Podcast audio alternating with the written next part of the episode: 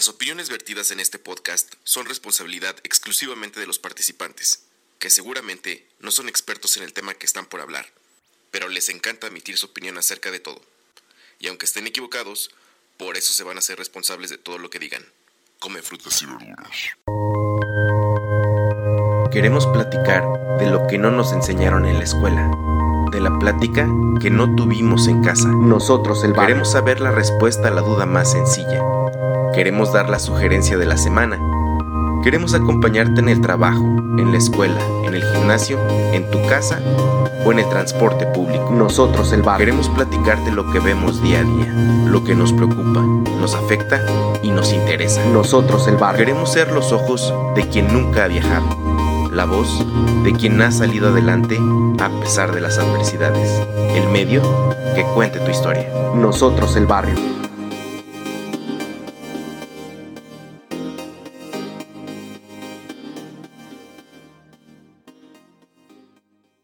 La gente del barrio, bienvenidos a este episodio número 90 de este proyecto llamado Nosotros el Barrio, o como alguna vez lo deformé, NEB o NEB, como ustedes lo puedan conocer.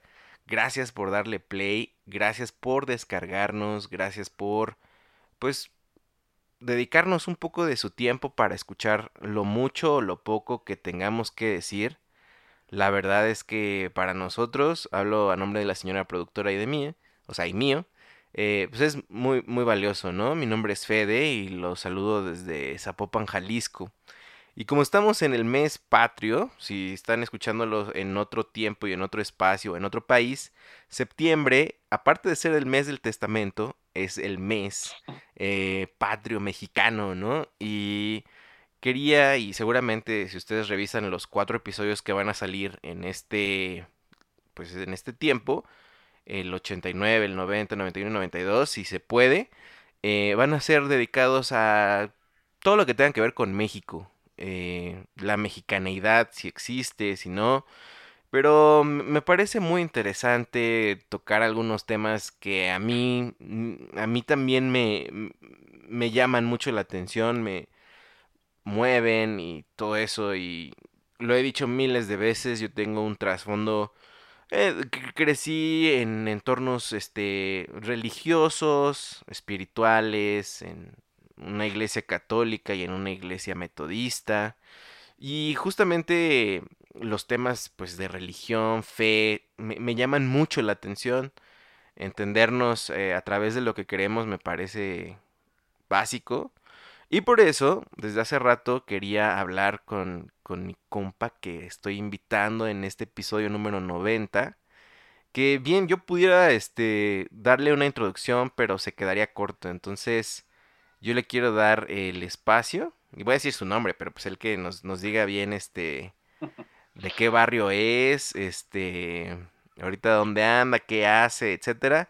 Isaac, bienvenido a nosotros el barrio. Es un placer, de verdad. Gracias. Este, tú dices, empezamos con una hora. Nada, es cierto. Nada, es cierto. Ah. Esa, esa sí no la veía venir. ¿eh? Bro, adelante, preséntate. No, pues nada, este, soy Isaac Guaso, eh, soy uno de esos, eh, pues de esos muchachillos que crecieron en el Estado de México, ¿no? Muy cerca de, de toda esa área industrializada, ¿no? Que es ahora el Cotitlán Izcalli, ¿no? Esta zona... La zona llega- blanca del Estado de. México. Sí, sí, sí, ¿no? Que además pegado con municipios ya medio burgueses, ¿no? Estamos cerca ahí de, de Naucalpan, ¿no? Igual al lado tenemos Ecatepec, ¿no? Pero bueno, este... Sí, sí, sí. ¿no? Este, soy, soy, soy de por allá, ¿no? Y allá crecí, pasé pues todo el tiempo y ah, ya después me tocó moverme para el, para el DF, así que chilango, chilango soy, ¿no? Eh, también. Y ah, pues vaya, ¿no? Ahora residiendo en los Estados Unidos, bueno que ya no cobran este, larga distancia, ¿no? Para estas Así que, pues apúrale porque me quedan 90 minutos en... Ah, no es cierto. Ay, este, pues viviendo, ¿no? En el Deep South gringo, este, que con todo lo que conlleva, ¿no? Este, toda esta idea de supremacía blanca, eh, falta de discurso eh, pues religioso, ¿no? Eh, interreligioso, pero también ecuménico y de todo esto, ¿no? Este taco campechano, ¿no? Que se va haciendo con, con la llegada de gente de todos lados, ¿no? Este, latinos, eh, gente de Asia, Medio Oriente, Europa, ¿no? Es aquí un- una onda campechana sabrosa. Una revoltura tipo American Gods. Ándale, ¿no? Una, una cosita así, Uf. este. a- a- a mí, como, como buen taquero que soy, ¿no? Este, pues yo, yo, yo digo que es el, el taco campechano, ¿no? Ese taco este, que lleva de todo un poco. O, o había por ahí un, un compadre, ¿no? Que con el que iba a echar taco le decía los tacos de desmadre, ¿no? Que era todo lo que había, ¿no? Entonces, Aquí en Guadalajara tienen algo muy similar que se llama taco de escombro, ah, que es todo sí, lo sí, que se cae de la parrilla, Ya. lo sacan y te lo van echando en taquito. O sea, toda la costrita, el aceite este quemado. Eh, Eh, a, a- unas calle- calles de donde yo estudié, eh, estudié el seminario, estudié la teología, eso que es lo que, lo que estudian los curitas, ¿no? Los padrecitos, ¿no? Así que también pueden llamarme el pinche cura, el pinche pastor, ¿no? Este, ¿Cuál sería tu término favorito? ¿Pastor o cura? pues pastor, ¿no? Por, lo, por la costumbre que se tiene entre los metodistas, ¿no? Que Ok, ok. dando más confianza. Aunque ya no, ya no milito en esas filas, ¿no? Este, ¿Eres por mi este, razón- oveja negra? Pues sí, fíjate que eh, pues de- desde que yo estaba estudiando, ¿no? Ah, que bueno, para, antes de que se me olvide, ¿no? Este, ahí- por donde yo estudiaba, a vender unos tacos de carnita, los picosos, ¿no? Ojalá escucharan esto estos señores, porque un saludo si es que en algún momento. Saludos. que no creo, pero bueno, eh, tenían algo que eran los, los de cochinada, ¿no? Y así llegaba la gente y les despedía, deme uno de cochinada, ¿no? No, Y era igual lo mismo, lo rascaban de hasta el fondo del caso, ¿no? Y era delicioso, era un manjar. Guau. Pero bueno, sí, es, me tocó ser ahí también la, la oveja negra, ¿no? Fui- fui- salí, me- no salí, me salieron del seminario, ¿no? Mientras yo estudiaba. Ah, neta, eso sí no me lo sabía. sí, sí, sí.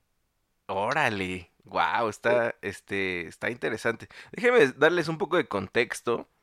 Eh, yo, de hecho, creo que es la única, la primera vez que hablamos realmente. De hecho, no, Eh, no recordaba tu voz o no sabía si, si tenía como el registro de tu voz, no recordaba, la neta. Y, de hecho, no sé si recuerdas de dónde nos conocimos.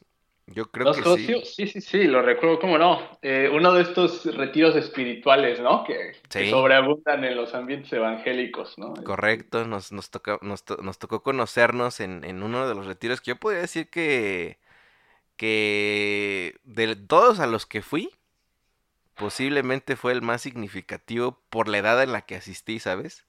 Además, Fíjate que sí, eh, pese a que ya no comparto mucha de esa, eh, de ese pensamiento, eh, lo sigo recordando con mucho cariño. ah, bro, hay unas, hay unas partes que si todavía yo escucho alguna canción que se entonaba ahí, lloro, Claro, claro. Sí, lloro, sí, sí, o sea, es verdad, lloro. es verdad, es verdad, sí, sí, sí. Entonces, este, pues de ahí nos conocimos, de ahí como que agregué a Isaac y vi que, este, dije, ¿qué está pasando? Y, este, pues dije, o sea, me identifiqué mucho porque yo también dejé la iglesia, este, siempre tuve conflicto con la iglesia.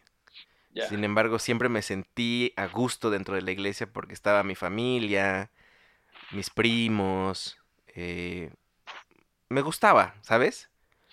Pero... Eh, mira, la verdad es que yo te soy sincero, eh, yo a la iglesia le debo mucho. No, todo.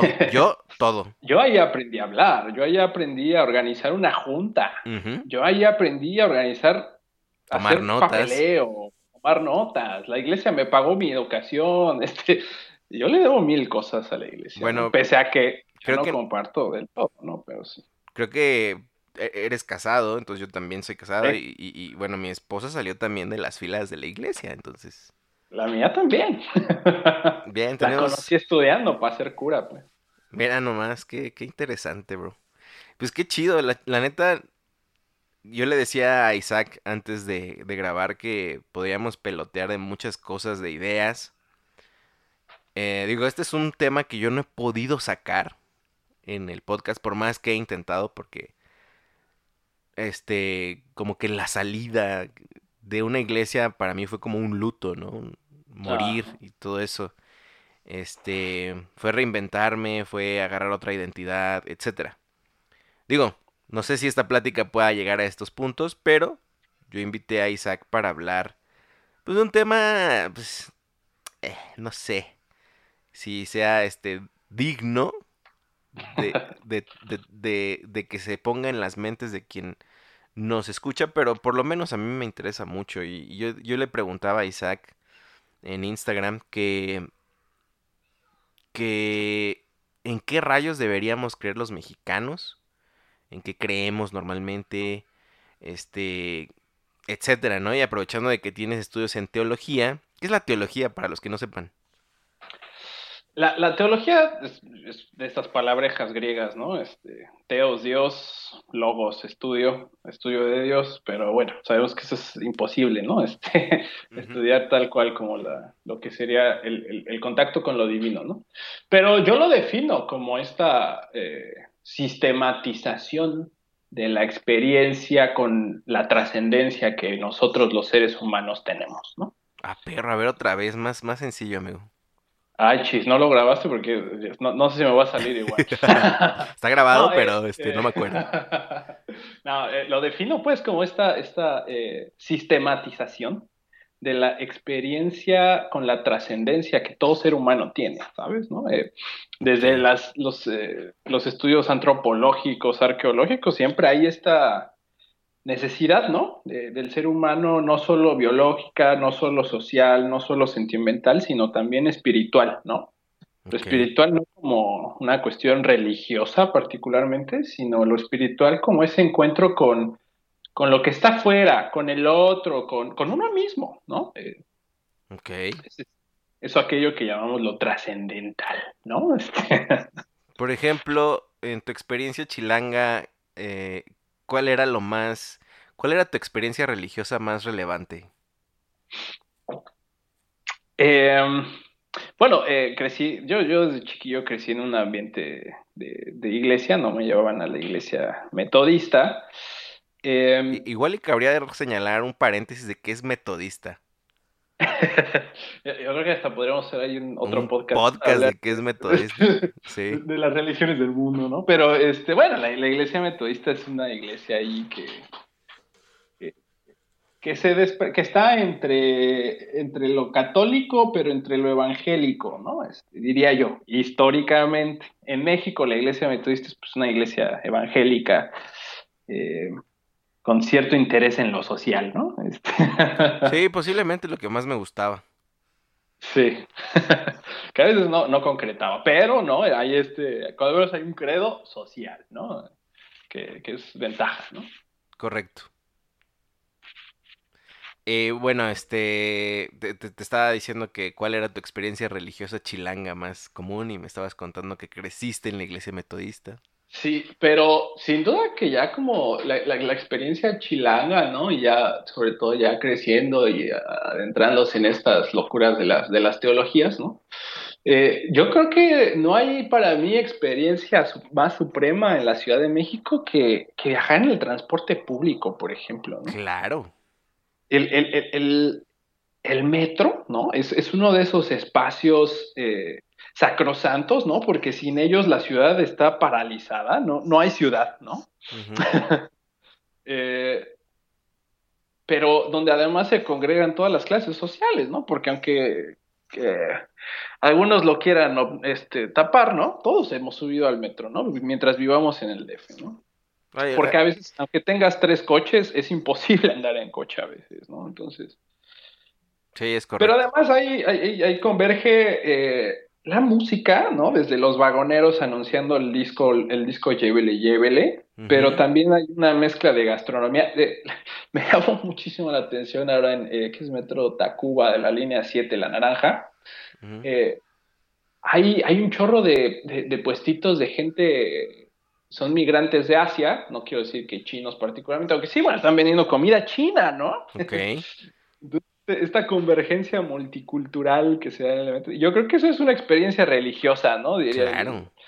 Cantó el, el Iglesias, ¿no? El, el taco, la otra vez hablaba en otro podcast que tengo que se llama La Parrilla, mi compadre, que el taco parado es la, mejor manera de socializar entre clases, entre credos, entre pásame la salsita. el- No, no, no, o sea, realmente sí, la gastronomía en la calle, yo también Sí, no, coincidiría que es la experiencia chilanga religiosa. Sí, es, es, es una maravilla, ¿no? Y, y, y eso de estar ahí en torno al, al, al casito, ¿no? Donde tienen todas las carnes en su propio jugo, este, friéndose, ¿no? Y es, es, es, es maravilloso, ¿no? Pero además la, la multiformidad del taco, ¿no? Porque hay el taco para, así como la gracia de Dios, ¿no? Multiforme. Sí, es multiforme, porque el taco no es un, o sea, hay, taco de suadero, hay taco de pastor, hay taco de canasta, hay taco de guisado, todos son tacos, pero ninguno es el taco, ¿sabes? Wow, claro. Hay taco de asada, hay taco este sí, baja, hay- taco gobernador, taco de camarón. Ándale, ¿no? Eh, Claro, entonces, claro. eh, hay tacos para todo, hay taco vegano, ¿no? Taco vegano. Esa es lo- la, la joyita, ¿no? Y, y yo creo que la Ciudad de México, ¿no? La, la experiencia chilanga tiene, tiene eso para ofrecer, ¿no? Totalmente. hay, hay para todo, hay para todo. Oye, bro, y ya sé que partiendo desde, desde que, de la idea de que nadie es igual a otro en ninguna manera, y mucho menos en la forma de pensar, pero ¿tú crees que el mexicano cree igual en todos sus puntos cardinales?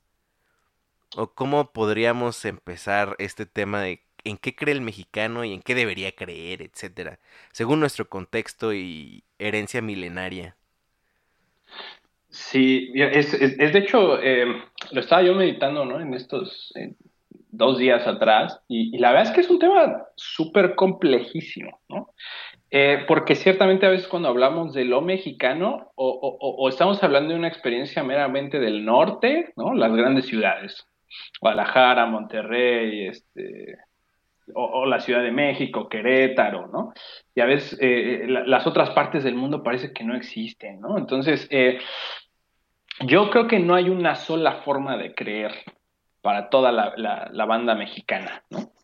Eh, sin duda que hay diversas formas de, de, de- de- de creer y, y- y- y no todos estamos creyendo en lo mismo, ¿no? Aunque yo, yo veo, ¿no? Por ahí es como mi análisis, ¿no? Este, que de alguna manera sí estamos ya creyendo como en, eh, ¿qué te diré? Como en una cuestión ahí de, pues de lo que ofrece el mercado, ¿no? La, la economía, ¿no? Este, aquello de lo que el señor Marx, ¿no? Que se dice que ya está superado, ¿no? Este, pues nos, nos advertía, ¿no? Que era la, esta cuestión del capital, ¿no? Y, O sea, Entonces, que el, eh, que el dinero es nuestro verdadero Dios en este momento. sí, yo, yo estoy de acuerdo en eso totalmente. Eh, es el dinero, es el objeto de consumo, ¿no? Te lo voy a poner así un ejemplo, ¿no? Ah, Últimamente andan ahí en las redes sociales, en el Facebook, en Twitter, todo esto, videos de... He visto un chorro últimamente, de hecho. Videos donde, eh, ya ves que siempre se suben a saltar el camión, ¿no?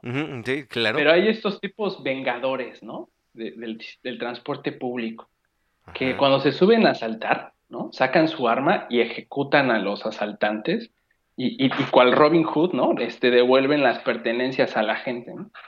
Y entonces los comentarios, ¿no? De, de, de la gente que comenta, pues ahí en las redes sociales es a huevo, ¿no? Este, qué bueno que se los chingaron, eh, ya estamos hartos de que nos roban el celular, bla, bla, ¿no? Y, y, y es un discurso que podría sonar bien, ¿no? Ajá. Pero aquí el asunto de lo que te deja ver, ¿no? Es que eh, el verdadero objeto, ¿no? De, valio, el de valor es, es el celular, ¿no? Es el dinero, ¿no? No importa la vida humana de- del que ya mataron, ¿no? O sea, la vida humana es- no, no vale. Ok, lo que vale es la- el, el fetiche, lo que vale es el, el objeto, ¿no? Bueno, nunca lo había pensado. Yo siempre estaba a favor, bueno, ¿cómo decirlo sin que se escuche tan mal? O sea, digo, yo veía eso y de repente sentía como esa sensación de que, ah, se hizo un poco de justicia dentro de este mundo Sí. tan eh, injusto. Y Yo, yo, yo era de los primeros, es más, la, la primera vez que me asaltaron en el camión y, y- y me apuntaron con un arma, dije, ¿cómo no tengo una yo para que cuando se baje le, lo reviento por la espalda, ¿no? Digo, por la espalda porque yo soy bien marico, ¿no? Es bien, bien, este, bien sacatón para eso. Entonces, este, Ajá. ¿no? Pero, pero sí, es lo que atraviesa por la mente de uno, ¿no? Pero sí, ya no, lo, lo deja uno pensando, ¿qué es lo realmente valioso para nosotros, ¿no? ¿La vida humana? Digo, porque tampoco es la forma, ¿no? De, de, la- de so- de solucionar el conflicto, ¿no? Sí, no. Tampoco es que haya una forma inmediata, ¿no? Para evitar que la gente deje de robar y bla, bla, bla, ¿no? Este, pero, pero sí nos deja ver, ¿no? Y yo creo que dentro de la religiosidad de, de las y los mexicanos, ¿no? Es- este, pues sí hay esta invasión, ¿no? Por lo, por el objeto de consumo, por lo que el mercado va, va ofreciendo, ¿no?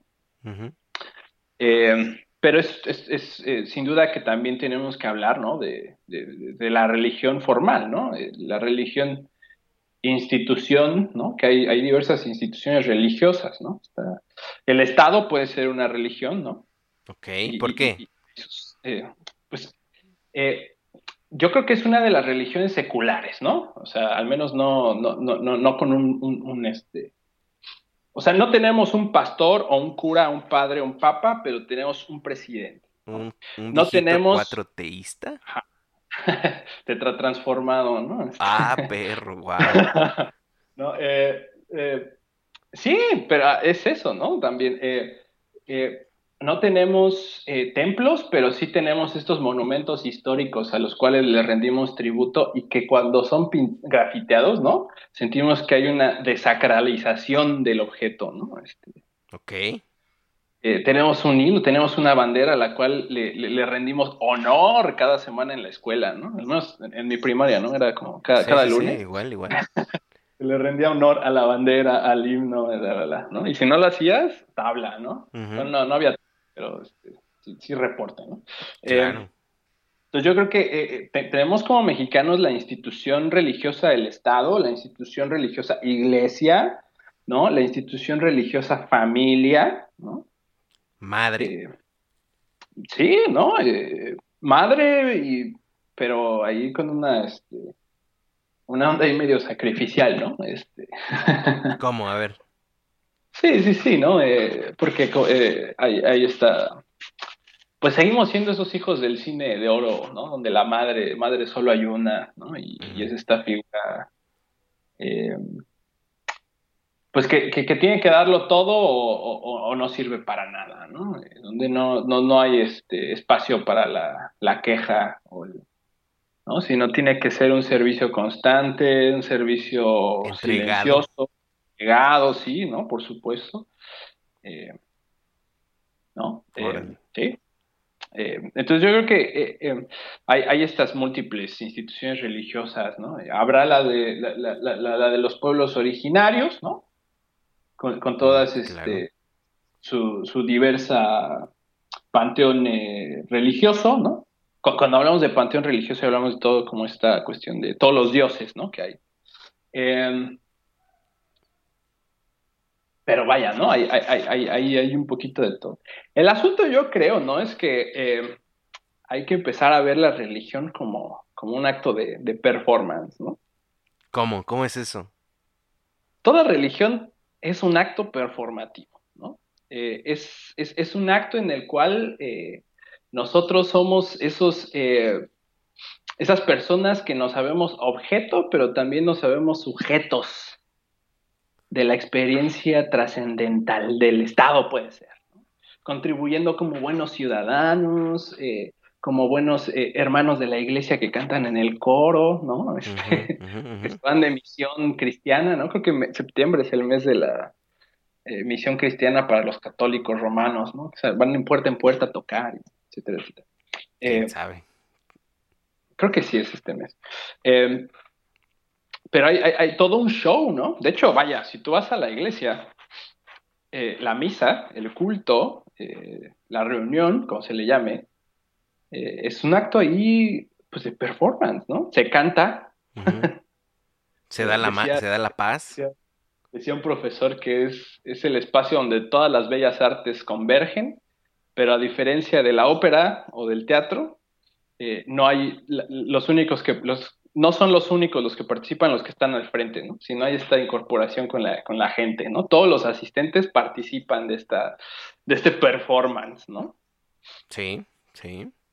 Se lee, se lee algo y la gente responde, ¿no? Sí. Eh, se, se comparte allí por un acto memorioso, ¿no? La, la Eucaristía, la Santa Cena, el, el pan y el vino, y, y la gente participa, ¿no? O sea, es un acto ahí de, de performance, ¿no? Y, O sea, es pues ir- también, Ir y hago algo. exactamente, ¿no? Ok. Que además es bastante, ¿no? Por ejemplo, vemos la misa, ¿no? Y hay, hay hasta ropas especiales, ¿no? hay, Sí. hay una vestimenta, ¿no? Hay que Ahí- ir bañado, por lo menos. Hay- hay que- sí, claro, ¿no? Este, pero el cura, ¿no? Lleva todo ahí un, un vestidito bastante bonito, ¿no? Sí, sí, sí. Sí. pastor, ¿no? Va con su trajecito, ¿no? Eh, etcétera, etcétera, ¿no? Entonces, eh, en el estado, pues tenemos lo mismo, es el performance, ¿no? Eh, cada 15 de septiembre tenemos ahí la, la televisión, ¿no? La- la- el acto litúrgico, eh, el, el toque de la campana, y vivan los héroes que nos dieron libertad y tierra, ¿no? Viva Hidalgo, viva, etcétera, etcétera, ¿no? Tenemos eh, esta cuestión de, de acto, de acto performativo, ¿no? Eh, que hay en todas las religiones, ¿no?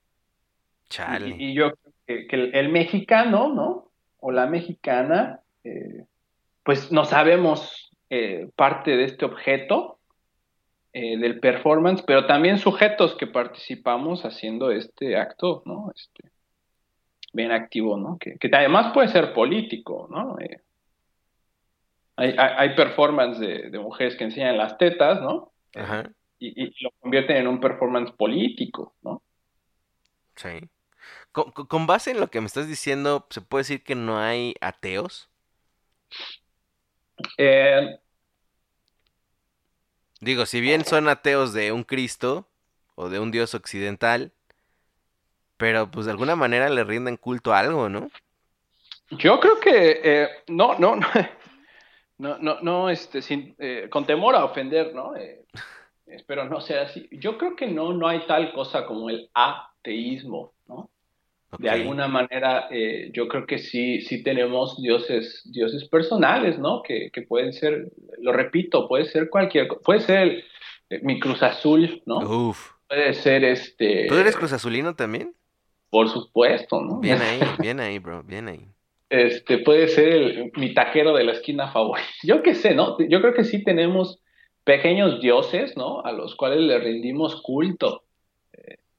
Sí. Eh, desde, desde Stanley Kubrick, ¿no? Mi director favorito, le rindo culto. Cada, cada año me, me, me echo ahí este, un maratón de maratón. ¿no? Este, o El Señor de los Anillos, que me fascina, ¿no? Lo veo, procuro ver una vez al año. La- la- las tres del Señor de los Anillos en versión extendida, ¿no? Este, Ahí nomás. ¿no? Eh, yo creo que cada uno de nosotros sí tenemos ciertos dioses a los que le rendimos culto, ¿no? Y tenemos rituales para hacerlo, ¿no? Es verdad. Ir, ir al estadio, ir al estadio conlleva su ritual, ¿no? Sí, totalmente. ¿eh? Ponerse la playera, ¿no?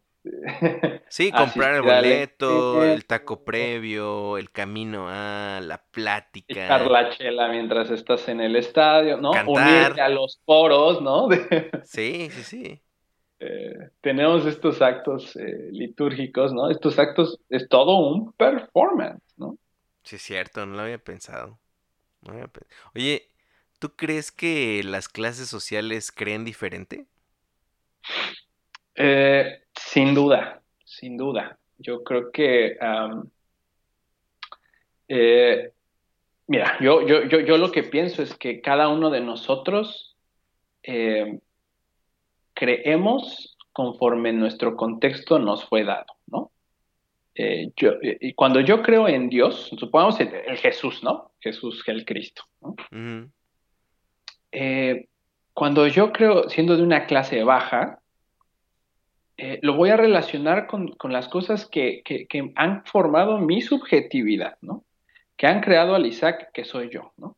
Decía ahí un, un- un viejillo, este, bien, bien buena onda, este, el Sigmund Freud, ¿no?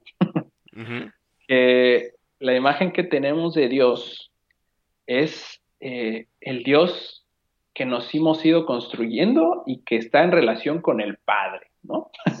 con la figura paterna, ¿no? Ok. Eh, si, si, para alguien, ¿no? y, esto, hay, hay, por supuesto que, está documentado, ¿no? Hay cifras al respecto, hay eh, estudios eh, sociológicos al respecto, donde eh, la gente que de, de clases bajas, clases económicas bajas, tiende a la, la, percepción que tiene de Dios es un Dios proveedor, ¿no? Proveedor económicamente, ¿no? Un proveedor este, que, que provee en la salud, ¿no? Este, con las carencias que se tuvieron, ¿no? Que está dispuesto a proveer las carencias. O sea, todo lo que no tienes acceso es Dios quien te lo provee, porque de otra manera no puedes acceder a él. Exactamente, ¿no? Y hay esta responsabilización eh, o culpabilización a lo divino, ¿no? De si, si no me está yendo bien es porque pues así Dios no lo quiere, ¿no? Eh, que, que, que no, no es una culpabilización negativa, quiero, quiero señalar, ¿no? Porque hay, quien lo ve bueno, ¿no? Que dice, bueno, pues es que pues estamos pobres porque pues es una prueba, ¿no? Sí, sí, sí. Dios, Dios así nos, nos está forjando, ¿no? Pero un día, ¿no? Claro. Entraremos a la tierra prometida, ¿no? Este, Esas enseñanzas estaban bien fuertes. Claro. Mientras que eh, eh, en un espacio eh, de, de, pues, de, abundancia económica, eh, abundancia educativa, de múltiples estímulos, ¿no? Para el individuo, pues proba muy seguramente la, la, la, figura de lo divino va a tener una conexión pues mucho más, eh, mucho más liviana, ¿no? Eh, mucho más, vaya, no, no, tan este ¿No está comprometida? De alguna manera, ¿no? De alguna manera, porque pues, eh, ¿para qué sirve un Dios que te puede dar algo si ya, ya lo tienes todo? ¿no? Damn, yo, yo, yo creo que yo algo así percibía en mi... Porque mira, tú y yo, a pesar de que crecimos en una iglesia metodista, pues como tú dices, los contextos son diferentes. Claro. Y digo, tú, tú existías una iglesia con todos los servicios, con un pastor, este, o no sé cuántos pastores había en tu iglesia, este, vaya, una iglesia imponente, vamos a decirlo así, ¿no? Con lana, con, con lana. Sateluca. Sí, sí, sí, de ciudad satélite. Yo iba a una iglesia rural. De, ¿En cuál creciste tú? En Cocotitlán, Estado de México. Ya, ya, ya, ya. sea, en el oriente, eh, a las afueras, y este y todo eso y yo me acuerdo justamente lo que tú estás describiendo es lo que o sea, yo me identifico para mí Dios era el, el que me cuidaba en o sea yo era, era, era un, una paz pensar que había hecho mi oración porque me iba de las 4 de la mañana a, la Ciudad de México, ¿no?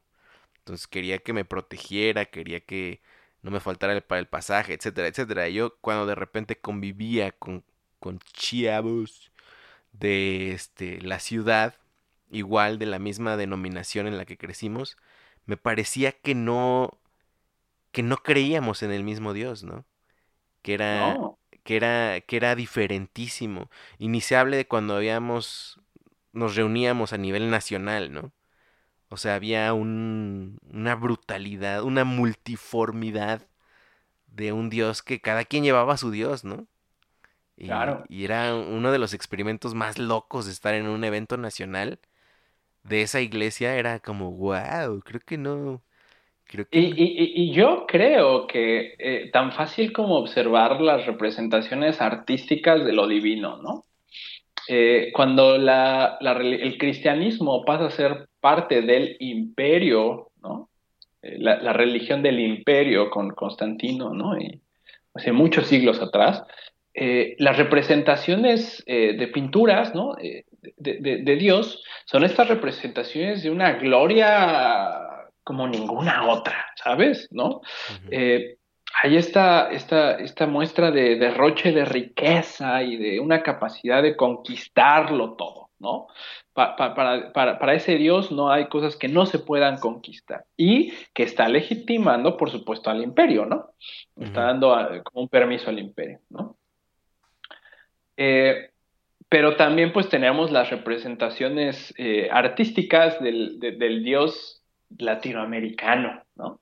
ese Dios que está en los cultivos, ¿no? Ese, este, ese, ese Dios que es campesino, ¿no? Ese Jesús que era campesino. Hay, hay esta versión chilanga, ¿no? Escrita por... Eh, es, fabuloso, se llama Evangelio para la banda, ¿no? Uf. Y son episodios del Evangelio con un lenguaje chilango, ¿no? Muchas groserías, ¿no? No manches, rólamelo. sí, eh, lo, pueden conseguir, se llama Evangelio para la banda. no, no recuerdo ahorita el, se llama Federico Loz, el, autor, y Javier Sánchez, Javier Sánchez fue, fue mi profesor, este, fue, fue escrito por los dos. E, es un padre que llega, un gringo, que llega a vivir en, los barrios bajos de la Ciudad de México y con los chavos banda, eh, quiere hablarles del Evangelio, no sabe cómo, y les empieza a contar la historia de Jesús como un, muchacho banda, ¿no? Eh, de entrada Jesús es un albañil que vive en Nesa, Uf, no mames, qué Nezaret. rico. Nezaret, no, no, mames. Este, y cuando va a buscar a los evangelios, a los evangelios, a los eh, apóstoles, ¿no? Creo que Pedro lo encuentra este, en, un, en un tiradero eh, fumando piedra, ¿no? y le dice, deja eso y sígueme, ¿no? Y, dice el Pedro, va, me la rifo, ¿no? Y, es, fabuloso, ¿no? Incluso ahí... Eh, Cámara, va. Sí, es, es, fabuloso, ¿no? Entonces, sí, ciertamente hay para toda clase social, para todo contexto cultural, hay una forma de creer, una forma de percibir lo divino, ¿no? Qué loco, qué loco. Sí. Ahora, más, más eh, cerca, no sé cómo, cómo expresar esto, pero entre el hombre y la mujer se cree diferente en Dios en México. Supongo que en todo el mundo, pero estamos hablando de México. Eh, yo creo que sí, yo creo que sí. Em, no podemos olvidar, ¿no? Que en México una de las mayores experiencias con lo divino es femenina y, se llama Virgen de Guadalupe, ¿no? Eh, pese a que hay este y que llaman buena atención porque pese a que se habla de sociedades mucho más seculares o donde ya hay gran descontento con la iglesia por los múltiples escándalos y pues la ineficacia social que ha tenido. Eh, eh, el año pasado fue el año que, en que se rompió récord, ¿no? En la Basílica de Guadalupe de asistentes, ¿no? No, me acuerdo cuántos, cuántos miles llegaron a la Basílica, pero se rompió el récord, ¿no? Eh, que ya es decir bastante, o sea, los que vivimos en, Ciudad de México, esos días del Día de Guadalupe, que es el 12 de diciembre. Es mejor ni salir. Es mejor ni salir, exactamente. Es una locura de gente la que llega. Es, es, es, y de todo, todo el país hay estas, eh, ay, se me fue la palabra ahorita, peregrinaciones, ¿no? Yo que vivía en Cotitlán Izcalli quería ir para, para la iglesia en satélite, ¿no? Pues me tocaban todos los peregrinos que venían de Querétaro, ¿no? Por la autopista México-Querétaro y era, no podías llegar, ¿no? o sea, se paralizaba, ¿no? A nosotros nos tenían que, nos sorteábamos todos los de la Sierra de Puebla. Claro, sí, por, la zona oriente. Eh, pero sí, yo, yo creo que sin duda tenemos también una perspectiva eh, como hombres, ¿no? Eh, de, de, lo que significa Dios para nosotros, ¿no? mientras que posiblemente, ¿no? En tanto hombres eh, fuimos eh, en pecado, hemos sido, eh, hemos nacido, ¿no? Este, de aquello que, llamamos el patriarcado, ¿no? por supuesto que nuestra perspectiva de Dios es, diferente, ¿no? Y siempre vamos a buscar en, en Dios el encontrarnos a nosotros como varones, ¿no? Como hombres. mientras que Dios es el que todo lo provee, pues los hombres tenemos que ser los que todos lo proveen para la familia. Tenemos que ser el proveedor. Es Dios quien otorga la bendición de la vida, pues entonces nosotros tenemos que ser los preñadores, ¿no? Los perfectos preñadores, ¿no? Verde, wow. Este, y, si Dios todo lo protege, pues que, el, hombre tiene que proteger, ¿no? son las tres P, ¿no? De la masculinidad, ¿no? ¿Cuáles son las tres P?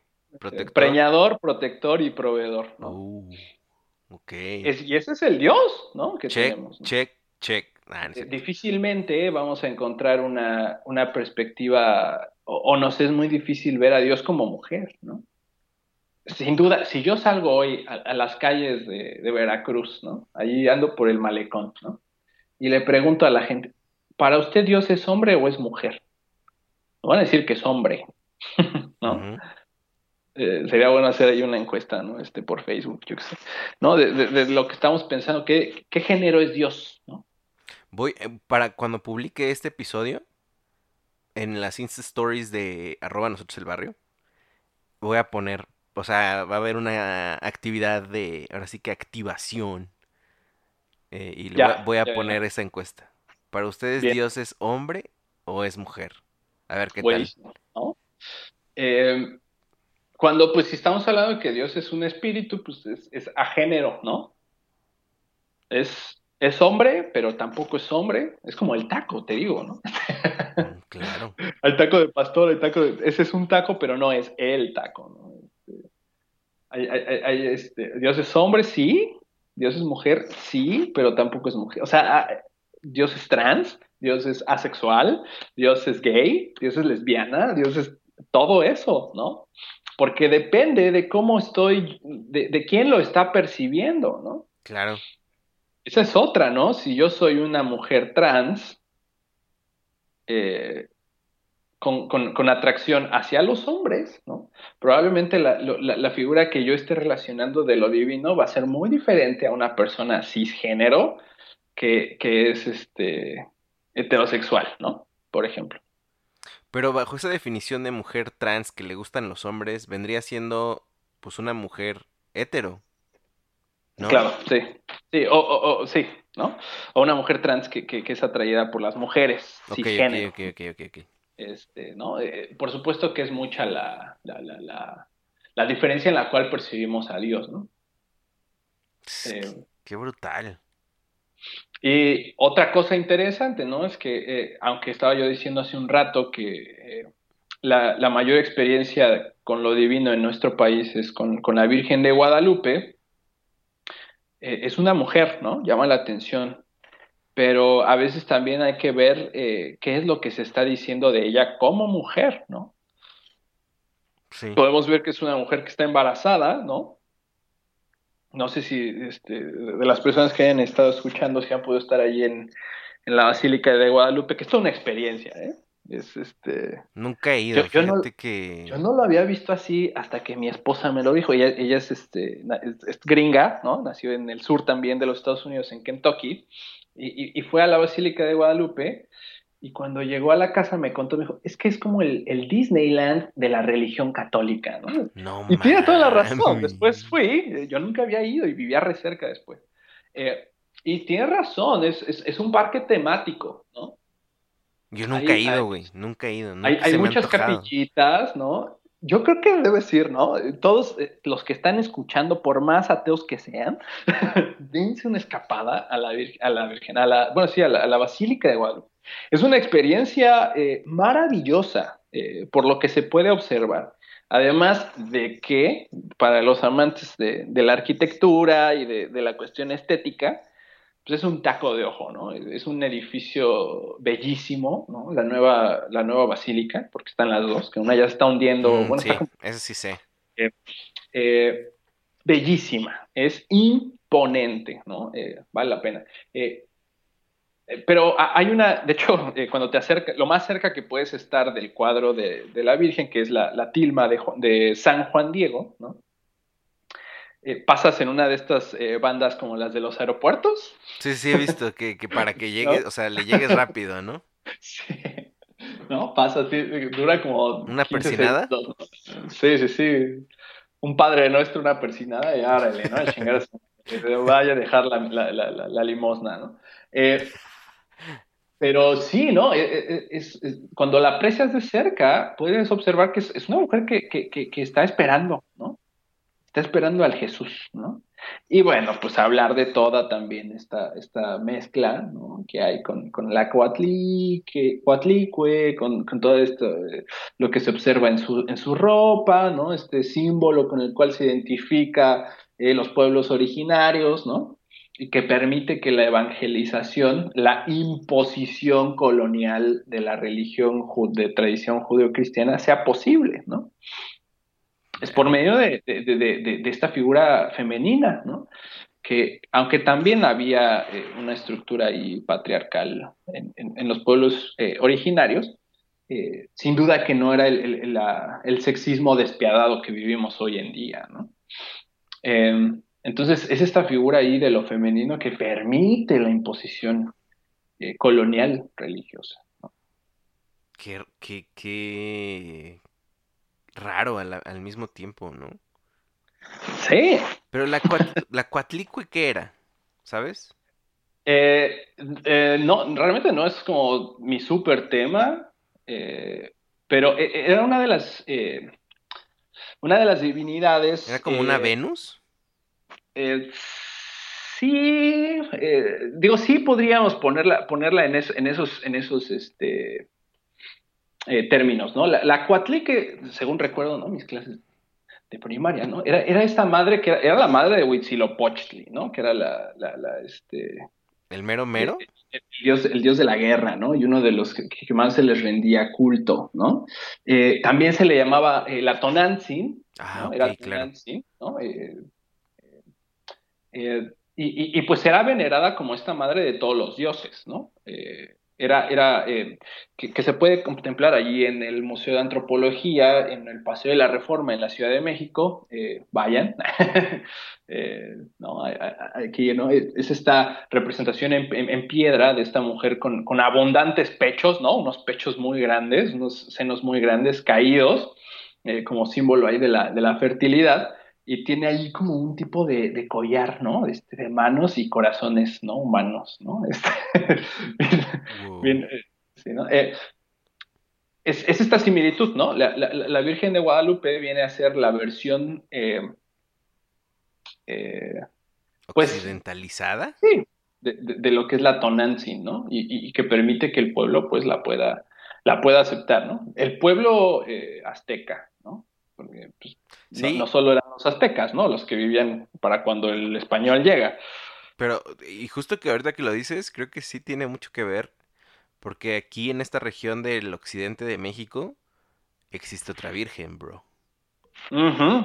La del Eh. lago, este, San Juan Ajá. del Lago, no me acuerdo Claro. cómo se llama, pero es igual, este, de importante de este lado de- del país. Este, y no sé si es cierto, pero en algún momento casi casi hubo guerra de vírgenes. Claro, Este, a ver claro. cuál era la chida.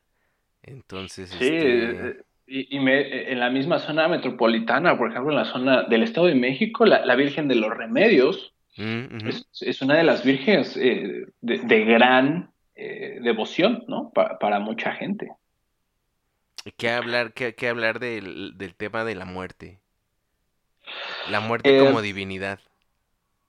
Ese es, ese es una- un tema fascinante, ¿no? Eh, sobre todo, es fácil de entender en un contexto como el nuestro, ¿no?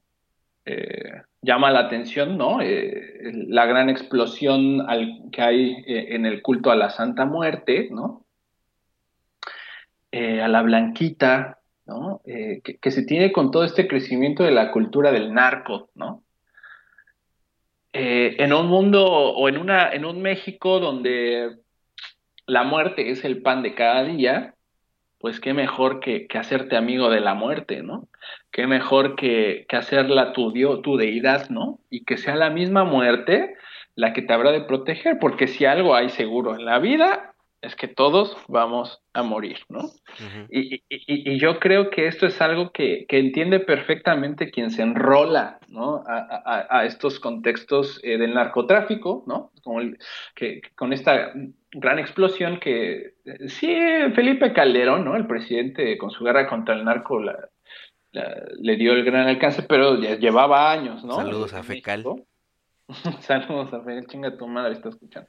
Eh, ¿no? Eh, pero ya hay toda una cultura, ¿no? De, de- o, o- los inicios de una cultura del narcotráfico, ¿no? Entonces, eh, qué mejor forma, ¿no? Que, que- encontrarla como, como, como la que te va a cuidar, ¿no? Y, y- y- y- voltear, ¿no? Eh, la, la negatividad de la muerte que puede haber. Porque si algo tienes seguro es que cu- cuando entras al narco es que vas a, vas a morir joven, ¿no? Muy posible vas a morir O joven. en unos cuantos años de, de- a partir de que te enrolaste. Claro, claro. Entonces, eh, la muerte es tu destino más que seguro y hay, hay, que, hay que resignificar. Yo creo que es un trabajo de resignificación más digno, eh, más este, de lo más notable o toda una cátedra teológica que nos ha dado ¿no? este mundo, ¿no? que, que a veces eh, el, el, cristianismo obtiene la resignificación de la fe por la imposición y la colonia con la Tonantzin, ¿no? Eh, en estas subculturas que les llamamos medio marginales, ¿no? Eh, lo, hacen, lo hacen como una reacción natural, ¿no? la resignificación de los símbolos. Eh, lo mismo con, con este santo que no, pues no, definitivamente no pertenece a la iglesia, ¿no? Que, que tiene toda la, la, apariencia del piporro, ¿no? Este, este Valverde. Valverde. ¿no? Uh -huh que es, es, una de las deidades, ¿no? Que, que era un, un, bandido, ¿no? Que, que, eh, que, que, después es tomado por el narcotráfico, ¿no? Para ser uno de los santos y que se les se le rinde un culto impresionante, ¿no? En, en el sureste del país, ¿no? está, está el niño Fidencio, ¿no? En, en el norte de, de, de, México, ¿no? En, en, áreas como Nuevo León, ¿no? Eh, que era, era, era un niño, eh, bueno, no era un niño, era un, ya un adulto ¿Cuál era? ¿Cuál? Niño, niño Fidencio. Ah, sí, cierto. Sí, es cierto. Estaba buscando. eh, que se, le, se, le, adjudicaban múltiples milagros, ¿no? Pero no solo los milagros, sino que eran milagros de, de una forma ahí bien, pues curiosa, ¿no? no o, o, o, poco convencional, ¿no? a veces les aventaba piedras desde un árbol, ¿no? Se subía a un árbol y, le, y curaba a la gente aventándoles piedras, ¿no? O, o, en el lodo, ¿no? Siento que estamos hablando de puros documentales de Vice, Vice México. Ay, no, no, no, no sé. de, es, que, es, es, que vi un, un, documental de este del niño Fidencio, ahora que estoy recordando. Ah, fíjate, no, no sabía, ¿no? Eh, pero sí, ¿no? Este, estas deidades, ¿no? Que se van acomodando eh, para, pues para todos los grupos sociales, ¿no? Y entonces eso entra en el espacio de lo que es el género, entra en el espacio de la clase social, entra en un espacio, espacio geopolítico, ¿no? la forma de percibir a, a, lo divino no es la misma en un, este, en un Guanajuato donde reina el pan. Verde, ajá, exacto. con un catolicismo ultraderechoso eh, pro familia tradicional. Jalisquillo. ¿no? Eh, a, a, a, un Dios que, que, podríamos tener en, pues en otras partes o en ciudades más grandes, ¿no? Pues, Me interesaría el Dios de, el, el dios de San Pedro de los Garza. ¿Cómo será ese? En Monterrey, de en Nuevo León. El ah, municipio más rico ah, de América Latina. Ah, ándale, ¿no? Este... O, o, siempre es como, ¿cuál es el dios de Carlos Slim, no? Este... Ándale, ¿cuál será? Él es, es libanés, ¿no? Él es libanés, sí. Capaz que, este, no sé, fíjate. ¿Quién sabe? Buena hasta, pregunta. Hasta donde yo sé, hasta donde yo sé era, era guadalupano. Eh, la verdad no te, no te manejo la información, le, le, estoy inventando posiblemente, pero hasta donde yo sé era, era, era medio guadalupano, ¿no? Qué loco, bro, qué loco. Oye, y... Aunque muy posiblemente, perdón, ¿eh? eh no, muy posiblemente al, al, al, ser libanes, allá está la iglesia católica. Eh, ¿Ortodoxa? Eh, maronita, maronita. ¿Qué? ¿Qué? es eso? A ver. Eh, la historia de la iglesia es una de estas este, historias de, de, de, peleas, ¿no? Gente que se pelea y que crea su propia iglesia, ¿no? Así. Entonces tenemos iglesias ortodoxas, católicas romanas, iglesias eh, anglicanas, metodistas, presbiterianas, etcétera, etcétera, etcétera, ¿no? Pero eh, la, iglesia maronita es, es fundada por uno de los papas en un concilio, el de... Ay, tiene este nombre de una estación del metro. Eh, Letrán, concilio de Letrán. Eh, y, y, y, no, no me acuerdo la verdad de, de, de qué va todo el, el, conflicto, pero es, es, es un, hay, un conflicto, ¿no? Evidentemente, por eso hay este concilio, y, de ahí sale la iglesia eh, católica maronita, que es por ahí del siglo VII, ¿no? En los 600, 600 y cacho. Órale. Entonces, ¿puede tener esa denominación el señor Carlos Slim? Posiblemente, posiblemente al ser libanés, ¿no? Eh, Sí, o habrá que preguntarle este, si más bien la iglesia, ¿cómo dices? Mar- ¿Maronita? maronita. Sea más bien devoto de Carlos Slim. Puede ser al revés, Claro. amigo. Puede ser al revés. Y no, Puede este... ser. Oye, eh, Isaac, yo he visto que pues andas muy metido, muy clavado en el en, en los movimientos LGBTQ más. Ajá. Este, ¿qué haces ahí? ¿Qué, qué, qué andas haciendo? Este, digo, para la banda que se espantó cuando dijiste maricón, déjenme decirles que este vato, este, anda muy activo con la sociedad, anda muy activo con este, la inclusión. ¿Estoy siendo correcto en lo que estoy diciendo? sí, sí, ¿O sí, sí, sí. qué rayos haces, amigo? Sí, mira, eh, eh, yo, yo empecé a involucrarme en, en temas de, de religión, eh, particularmente el, el cristianismo y la diversidad sexual. Cuando estaba estudiando el seminario por una, una clase que no tenía absolutamente nada que ver con, con cuestiones de, de teología, ¿no? Fue, fue una clase... Perdona, ¿y me escuchas? Sí, totalmente, súper bien. Ah, ya, ya, ya. Es que creo que mi micrófono no estaba bien conectado. Eh, eh, yo estaba estudiando el griego, ¿no? Eh, porque tenemos que estudiar el griego para poder leer los textos originales. Y se me ocurre hacer la traducción de uno de los textos donde Jesús en- eh, llega un, un guardia, ¿no? Del Imperio Romano y le dice que tiene un discípulo amado, eh, un siervo, eh, que está muy enfermo y que necesita que lo cure, ¿no? Y cuando empiezo yo a hacer la traducción, eh, me doy cuenta que cuando el, el- el- soldado se refiere a su siervo, eh, usa la palabra doulos paes en griego. Doulos, siervo, paes, niño.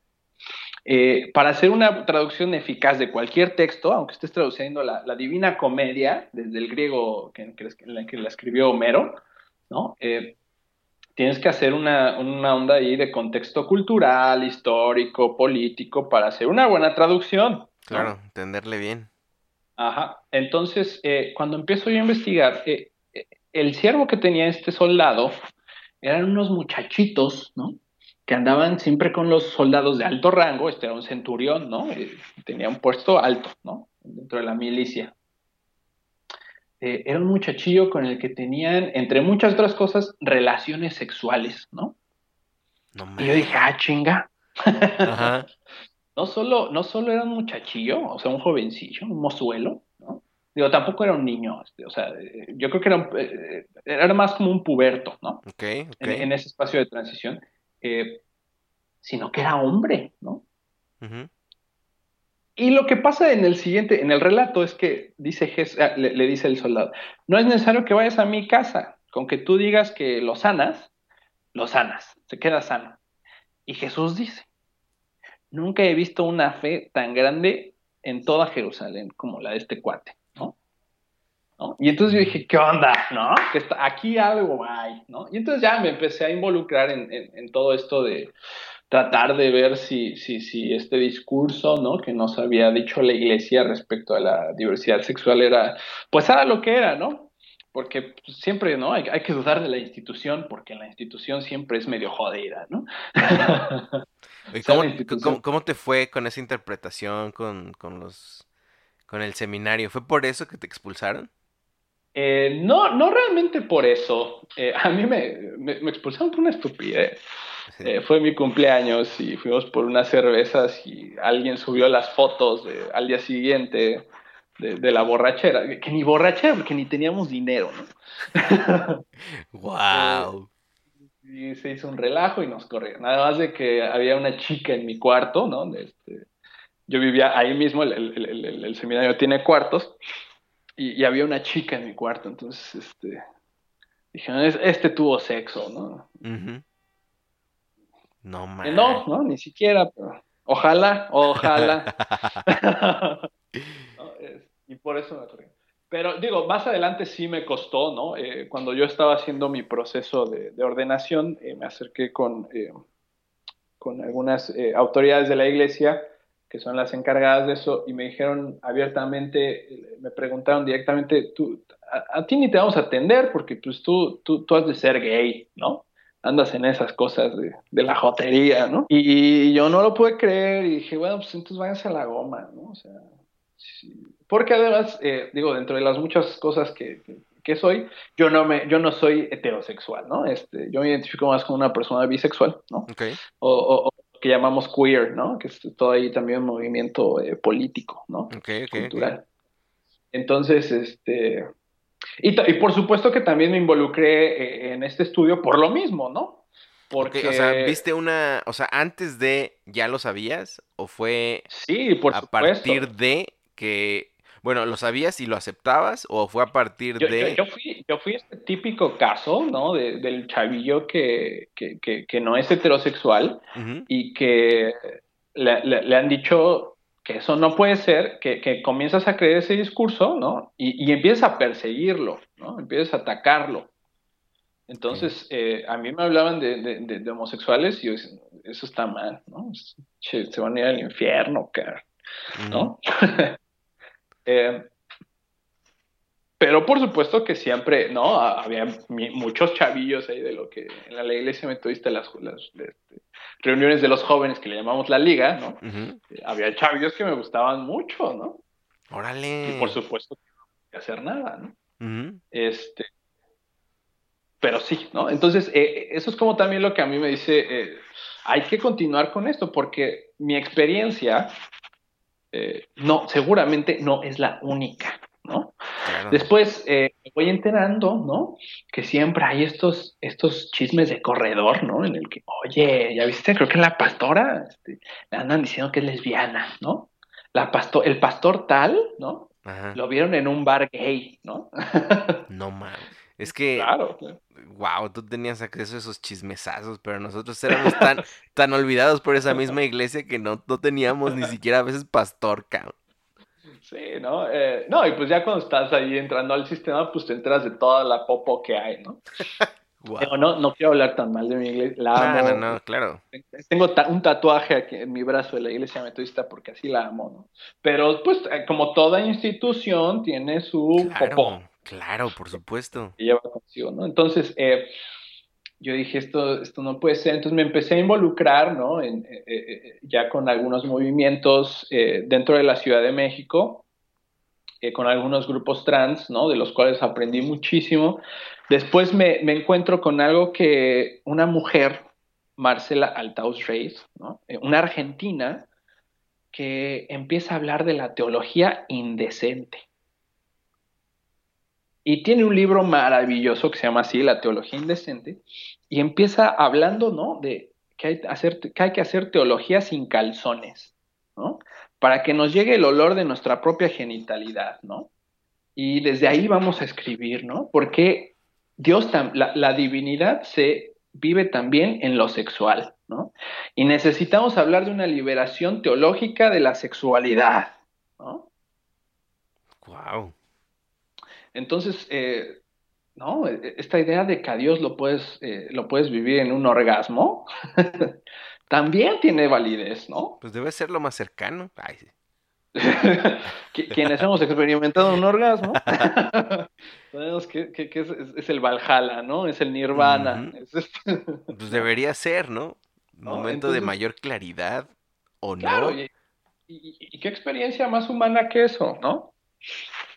Y, si estamos hablando de un Dios humano, ¿no? Que se hace la carne, pues vamos hablando de la carne como lo que es, ¿no? Y lo que siente y lo que expresa, ¿no? Entonces, esto a mí me, impulsa para, seguir eh, buscando eso. Ya después eh, eh, me, acerqué con algunas personas de la comunidad teológica, Nadia Tavera, una que era, era capellana, de, o no sé si sigue siendo, de, de la comunidad teológica, tenía una capellanía especializada en temas de género.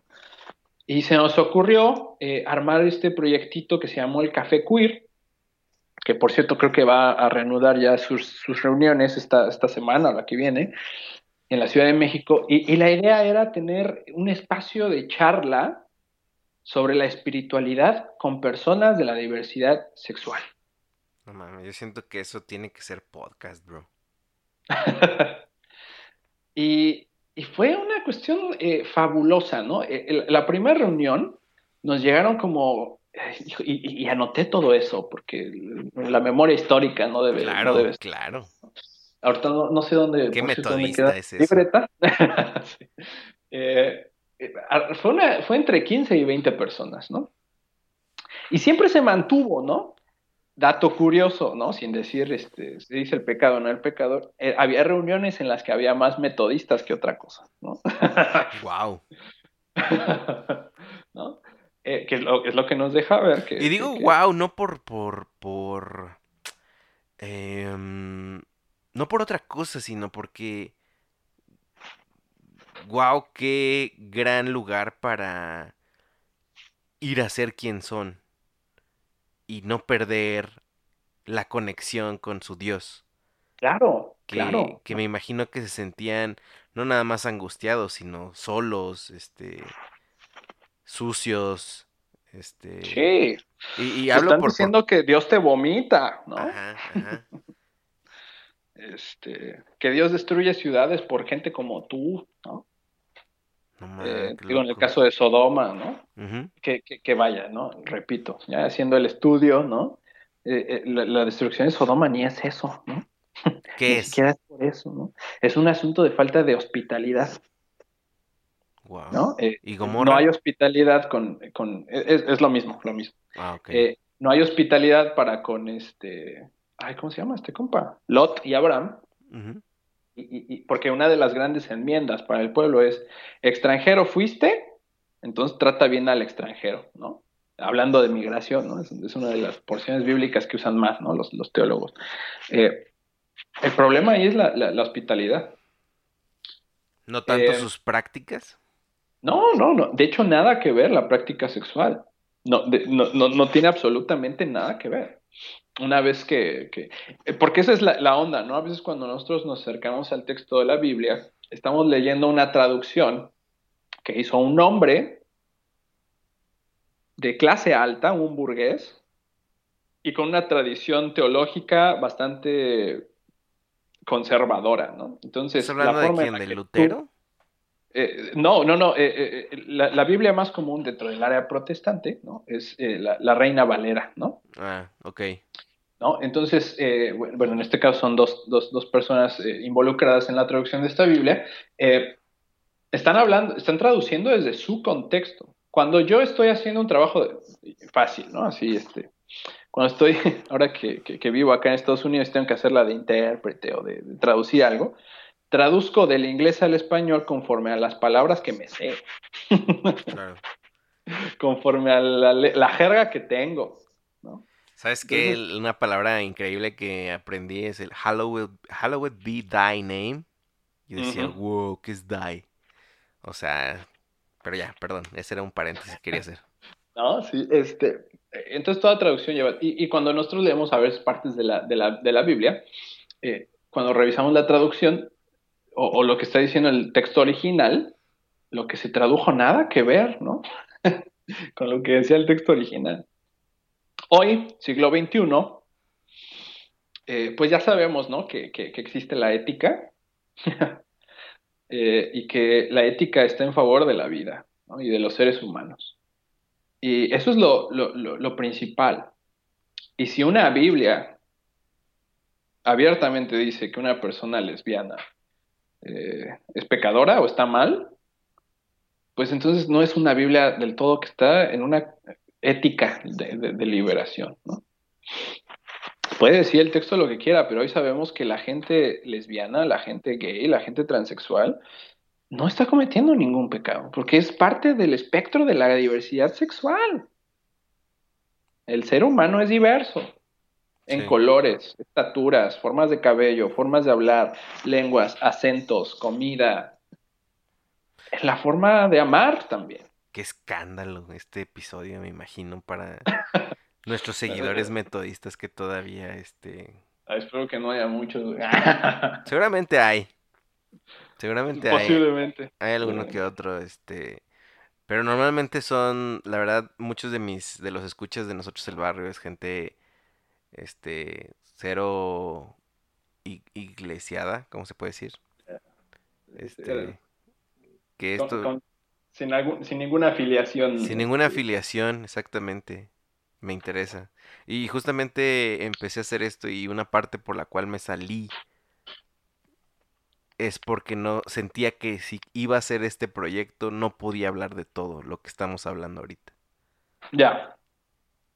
Sí, ese es un problema, ¿no? Lamentablemente la iglesia quien debería ser quien está hablando de todo, ¿no? Quien debe estar hablando del aborto, eh, debe estar hablando de transexualidad, de repartición de, o de métodos seguros de, eh, para tener sexo, yo qué sé, de todo lo que está pasando en el mundo, ¿no? Debe ser la primera, pero es la última, ¿no? La última que está hablando de todo. Damn. Qué interesante, bro. La neta está súper interesante. Oye, te quiero hacer como unas últimas preguntas, si tú me lo permites. Dale, dale, dale, sí, cómo no. O sea, en todo este estudio, en todo este mm, de, de, de construcción, construcción, aprendizaje, etcétera, ¿a qué le tienes miedo hoy? Híjole, hoy le tengo miedo a la migra. Buen punto. No, este, pese a que estoy casado con, a- pese a que soy hombre y soy, tengo una, una piel blanca, ¿no? Eh, y estoy casado con una ciudadana, eh, ver, ver una patrulla en este país es, tener, bueno, en cualquier país, ¿no? Ver la policía ya es como, este, da miedo, ¿no? Pero aquí es, es una de las cosas que más miedo me dan, ¿no? Pero vaya, ¿no? En- en toda esta cuestión religiosa, ¿no? También, eh, lo que más miedo me da es, eh, pues que lleguemos a defender a la institución por encima de la gente, ¿no? Por encima del barrio. No manches, qué gran miedo, ¿eh? Sí, y es, es que además es de las cosas más, eh, Persistentes. pues, sí, de lo que más pasa, ¿no? Es, tenemos, y así, ¿no? Ya no en la, en la- la iglesia, sino hoy, hoy tenemos proletarios, gente de clase baja, obreros, defendiendo el capitalismo. ¿Es verdad? ¿Cómo puede ser eso posible? no? Gente que, que- que ha sabido las, las triquiñuelas que ha hecho un partido político y lo defiende, ¿no? Entonces, eh, sin duda que uno de... Pero, sí, o sea, una de las cosas que más miedo me da es eh, la defensa de la institución. Y el problema es que a veces no te queda otra más que defender a la institución y ser parte de ella, ¿no? Y te lo digo como alguien que aspiraba a ser pastor de la Iglesia Metodista en México, ¿no? Eh, o, te adaptas al sistema y tomas el discurso que tiene la Iglesia, o, o no comes, porque estudiaste teología, eso no te sirve de nada en el mundo real, ¿sabes? Sí, sí, sí, sí. ¿No? Entonces, o igual, o sea, un cura católico, si se sale de la Iglesia, ¿de qué vive? De maestro de ética, civismo. Posiblemente, ¿no? Y eso si su licencia, donde estudió su licenciatura tenía validez de la CEP, y si no, chingó a su madre. Sí, cierto. Eh, eh, eh, pero sí, ¿no? Este, de, de las cosas que más, más miedo me da, ¿no? La gente que, pues estaba el caso, ¿no? De, de migrantes indocumentados latinos en este país que votaban por Trump. Qué loco. Qué Y loco. son cosas que no te puedes creer, ¿no? Pero que pasan. Isaac, ¿te gusta ser mexicano? Me fascina. Yo creo que eh, haciendo eco, ¿no? A la a las palabras de, de Chabelita Vargas, ¿no? Que no hubiera nacido yo en México, sería mexicano, ¿no? ¿De plano? Me totalmente, ¿no? Eh, yo creo, bueno, eh, yo creo que México es, es ese espacio eh, donde hay cabida para todos, ¿no? Donde actualmente incluso está la esperanza para los pueblos latinoamericanos, ¿no? Hay- están las, las grandes oportunidades para estudiar, ¿no? Están, ya no quiero hablar tanto de comida, pero están los tacos, ¿no? No, claro, es que ¿de qué hablas? Eh, sí, ¿no? Este, pero además es, es un pueblo, ¿no? Es, es una comunidad de gente que, eh, siempre están buscando, ¿no? El, el, el estar bien de alguna manera egoísta, pero también cuando algo pasa, siempre te tienden la mano, ¿no? Este, siempre hay, hay banda dispuesta a, a, pues, a rajársela por, por la banda, ¿no? Eh, Para muestra el 19S, hace dos años. claro, que del que ya vamos a ser dos años, ¿no? Dos años. Qué fuerte. Pero eh, pese a que amo también eh, ser mexicano, eh, yo, yo, yo, yo diría que lo que más amo es ser latinoamericano, ¿no? Ok, ok. porque eh, ¿Hay una hermandad?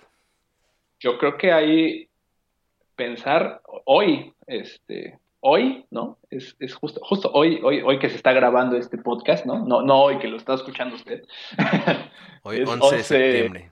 11 de septiembre, eh, día del mayor atentado terrorista en nuestro continente, que, que fue el, el- el golpe de Estado eh, cometido por Pinochet, ¿no? El gobierno de Pinochet en Chile, y que trajo consigo pues muchísima gente muerta, ¿no? Muchísima opresión, ¿no? Si usted estaba pensando en el 11 de septiembre en las Torres Gemelas, qué alienado está.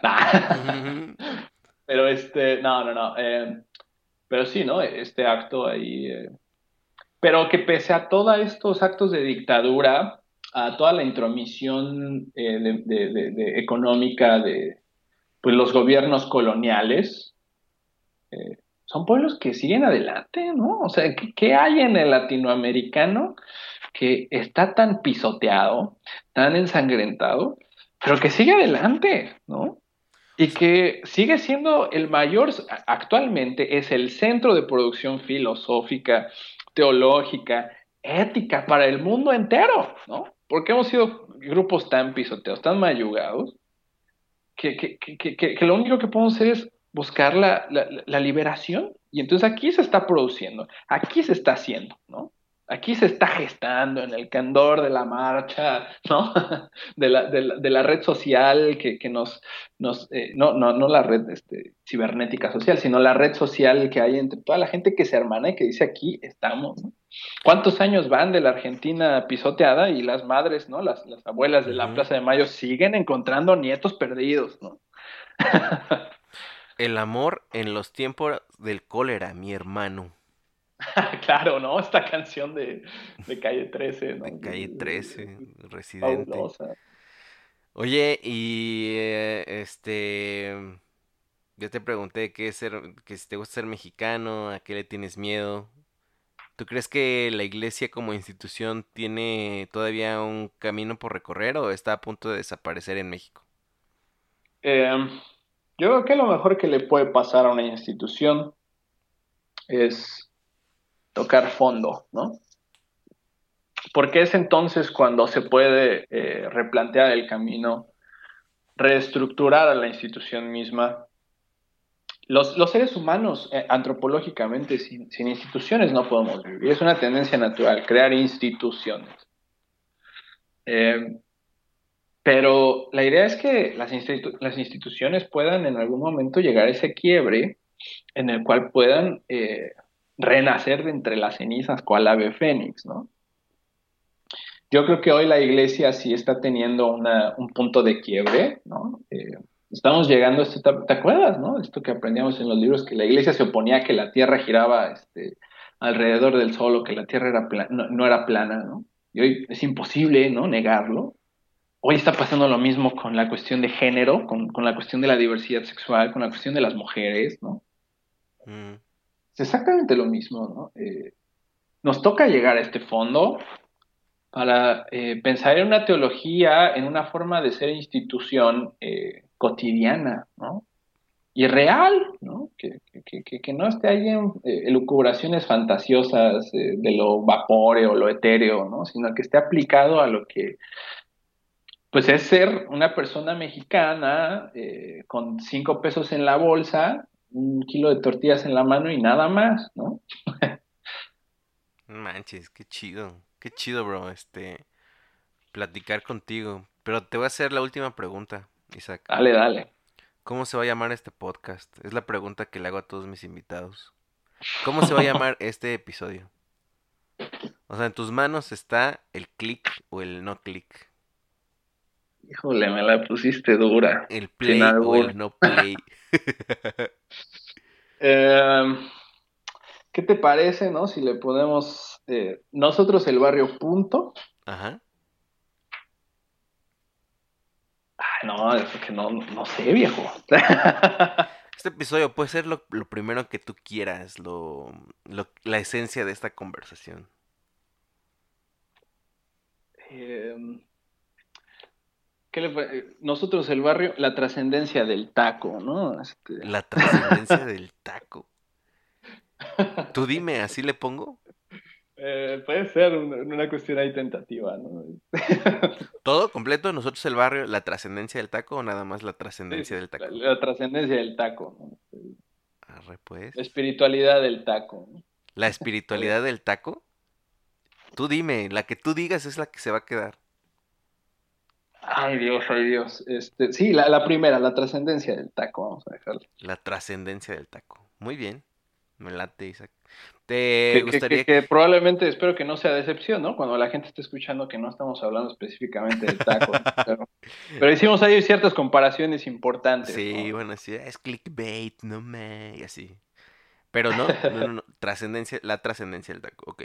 Eh, Isaac, ¿quieres que alguien te siga? Eh, ¿tienes algún proyecto que quieres que vean? Es el momento de que... Este, pues eh, a- ahorita, ¿no? Como reciente migrante, ah, inmigrante a los, Estados Unidos, realmente no, pues no he hacer lo que, lo que más quisiera, pero sí eh, a lo mejor seguir, eh, invitar, ¿no? A la gente que, que te escucha a sumarse a la causa que, que acontece en este país para con nuestra gente latinoamericana, ¿no? Eh, Hace poco estaba allí en Mississippi, ¿no? 680 y pico de personas detenidas, ¿no? Por, por ICE, por la migra, ¿no?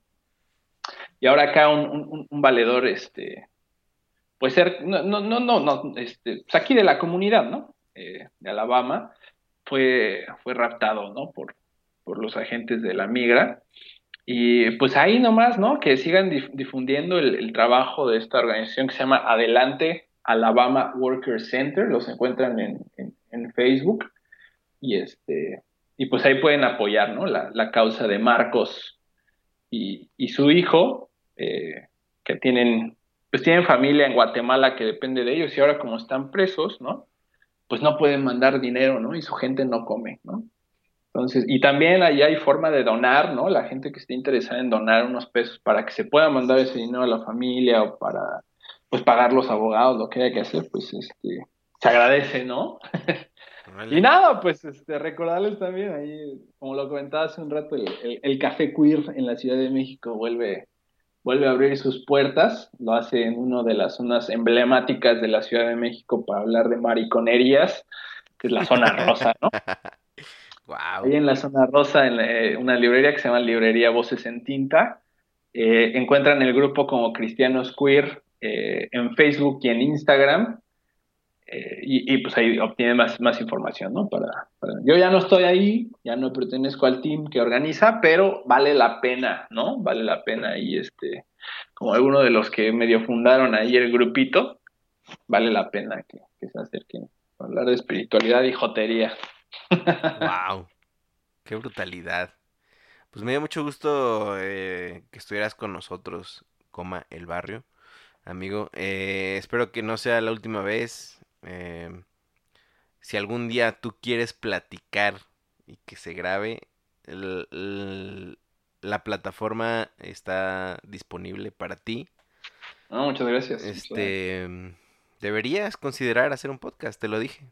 Te lo dije alguna vez, creo. Este, Mira que lo, yo soy de las personas que, que- que- que me encantaría hacer un podcast, pero eh, yo creo que soy tan flojo para algunas cosas que pondría un episodio cada año o una cosa así. porque- fíjate que tengo un formato que se llama Caminando con Fede. Y Ah. aprovecho de ir al mandado, aprovecho ir a, este, no sé, ir a, ir a recoger mi ropa de la tintorería y, y me pongo a grabar en mis audífonos lo que voy Ya, ya, ya. viendo, lo que voy pensando, etcétera. O sea, y con eso lo saco. Si algún día también se te antoja hacer una caminata, este, Sí, ¿cómo no? pues ahí está, ahí está, te publicamos ahí también. Buenísimo, no, pues muchísimas gracias este, y pues saludos a toda la, la banda mexa del barrio que Correcto. Nuestra Que comunidad se llama La Gente del Barrio. la gente del barrio. Pues un saludazo, mi gente, y este pues nada, ¿no? A chingarle y acabar con la institución. Y como decía, este San Ernesto Guevara de la Higuera, ¿no? hasta la victoria siempre. Hasta la victoria siempre. Wow, no más. Amigos, episodio 90. Soy Fede. En Instagram estamo- estamos como arroba nosotros el barrio. En Twitter estamos como arroba WE el barrio. We el barrio. En eh, mm, Facebook estamos como nosotros como el barrio. Y estamos prácticamente en todas las plataformas de podcast. Entonces, les agradeceríamos que si les permite comentar su plataforma, nos comenten. Si les permite calificarnos, nos califiquen. Eh, pero sobre todo, pues que lo disfruten. Es más que nada para eso, para que se hizo este, esta idea. Y pues bueno, nos escuchamos en el siguiente episodio. Estamos cada vez más cerca de el episodio 100. Se prometió alguna kermés para, festejar. Entonces, este, quién sabe, amigos, qué pase. Eh, Emma, te estamos esperando. Sale. Bye bye. Muchas gracias por escuchar y descargar este podcast. Mil gracias más si lo has compartido y te has suscrito a todas nuestras redes. Nosotros el barrio te lo agradecemos y te respaldamos. Hasta la próxima.